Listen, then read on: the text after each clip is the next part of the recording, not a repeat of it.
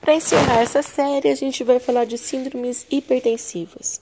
Então, nós vamos falar de pré-eclâmpsia, eclâmpsia e síndrome de HELP. Segundo o tratado de Cocassi Praenotis, escrito por Hipócrates, 400 anos antes de Cristo, se a grávida apresenta sonolência e cefaleia, acompanhada por desmaios ou convulsões, geralmente culmina com desfecho grave. Ainda assim, tanto tempo depois, essa premissa é verdade. A gente enfrenta ainda, nos tempos de hoje, um grande número de mulheres que internam e desenvolvem quadros de síndromes hipertensivas. E essa é uma das maiores dificuldades que nós temos. Há 18 anos, quando eu comecei na enfermagem, era muito comum a gente ver mulheres convulsionando, desenvolvendo quadro de eclâmpsia e desenvolvendo quadro de síndrome de HELP. Com o passar do tempo e a utilização de sulfato de magnésio, diminuiu-se muito o quadro de eclâmpsia, mas ainda temos muito de pré-eclâmpsia e a gente vai ver o que, que difere. Se bem que há quatro meses tive mais uma gestante que convulsionou e de uns tempos para cá nós tivemos duas desenvolvendo síndrome de HELP completas e incompleta. Então, mostrando que ela está presente na nossa sociedade ainda, né? mesmo com o avanço da ciência. Nós vamos chamar então de doença hipertensiva específica da gestação, que é a DEG, a doença que a mulher manifesta a hipertensão, o ganho de peso e a proteína na urina. Quais são os fatores de risco para predispor a doença hipertensiva específica da gestação? Hipertensão prévia, diabetes prévio, obesidade, dieta hipersódica e hiperproteica, algumas raças, principalmente as mulheres negras, pois tem propensão à hipertensão.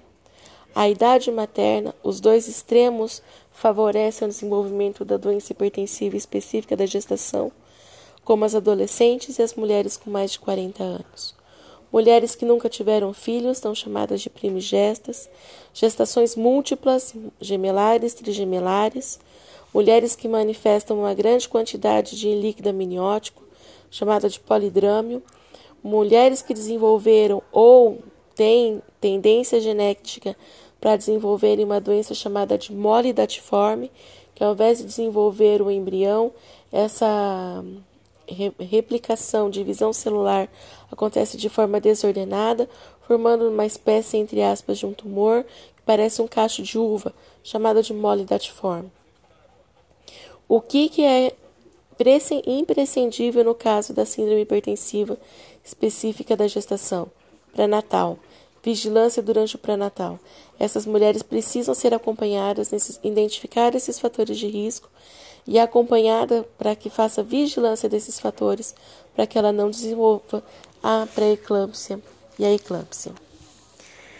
Ela tem vários nomes, essa síndrome hipertensiva da gestação toxemia gravídica, toxemia hipertensiva, hipertensão induzida pela gravidez, hipertensão gestacional, pré-eclâmpsia, eclâmpsia e outros. Mas o que para a gente é o mais comum de utilizarmos? A síndrome hipertensiva específica da gestação, DEG, que vão desenvolver dois outros quadros, classificados como pré-eclâmpsia e eclâmpsia. A pré-eclâmpsia é caracterizada pela presença de níveis de pressão, então níveis tensionais elevados na gestação após a vigésima semana de gestação, com proteinúria associada, presença de proteína na urina, podendo vir acompanhada de edema, seja esse patológico ou não. Quando que é esse edema? Quando a mulher ganha mais de 500 gramas por semana. A classificação que nós mais, mais usamos é de Resende Montenegro, de 2011, que dizem que a pré-eclâmpsia é uma doença específica da gestação, que aparece após 20 semanas de gravidez, sendo mais assídua quando perto do fim da gestação, tendo a tríade como sintomas a hipertensão, o edema e a proteinúria. Essa mesma definição é trazida pela Organização Mundial da Saúde e nos faz prestar atenção para que a mulher, se apresentar ganho ponderal acima de 500 gramas, perda de proteína com mais de 300 miligramas nas 24 horas de coleta, é sinal de alerta quando ela manifesta pressão acima de 140 por 90. E a eclâmpsia, ela é a presença de convulsão tônico-clônica generalizada na mulher com qualquer quadro hipertensivo, não causadas por epilepsia ou por outras patologias convulsivas e que pode ocorrer na gestação, durante o parto ou até três dias após o parto, já no puerpério. A pré-eclâmpsia leve, moderada, Geralmente ela dá um aumento exagerado e súbito do ganho de peso, maior a 500 gramas por semana, seguido de edema generalizado, hipertensão e por fim a proteinúria. A hipertensão é o sinal mais frequente e mais importante.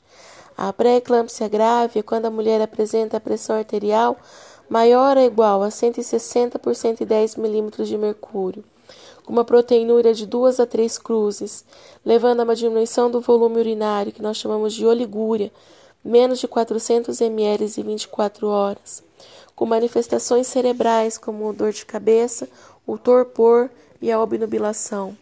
Manifestações visuais como a turvação visual, a visualização de é, escotomas, que é aquelas pontinhos luminosos, a diplopia e a perda da visão, que é a amaurose dor epigástrica, edema agudo de pulmão e cianose. E por fim, nós temos o que nós chamamos de síndrome de HELP, que é a hemólise, elevação de enzimas hepáticas e queda de placenta, que é o que dá essa significância para a sigla da doença, levando a mulher à descompensação desse quadro. Em casos mais graves, as gestações acometidas pela pré-eclâmpsia podem evoluir para o quadro de eclâmpsia e síndrome de HELP, e a maior complicação da síndrome de HELP, já que nós temos elevação de enzima hepática, queda de placenta, é o sangramento intravascular cerebral, levando a mulher à complicação também como edema agudo de pulmão, a oligúria, a insuficiência renal e a morte.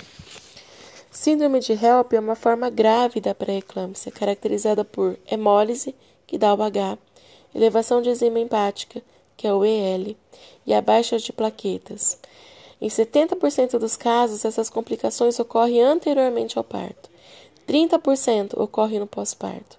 Infelizmente, essa é uma causa, a principal causa de mortalidade entre as mulheres. Na eclâmpsia, todos os sinais e sintomas relacionados à pré-eclâmpsia acrescido da crise convulsiva e muitas vezes seguido do coma. Então, prestem atenção na separação da eclâmpsia, pré-eclâmpsia e síndrome de HELP e a sua diferenciação.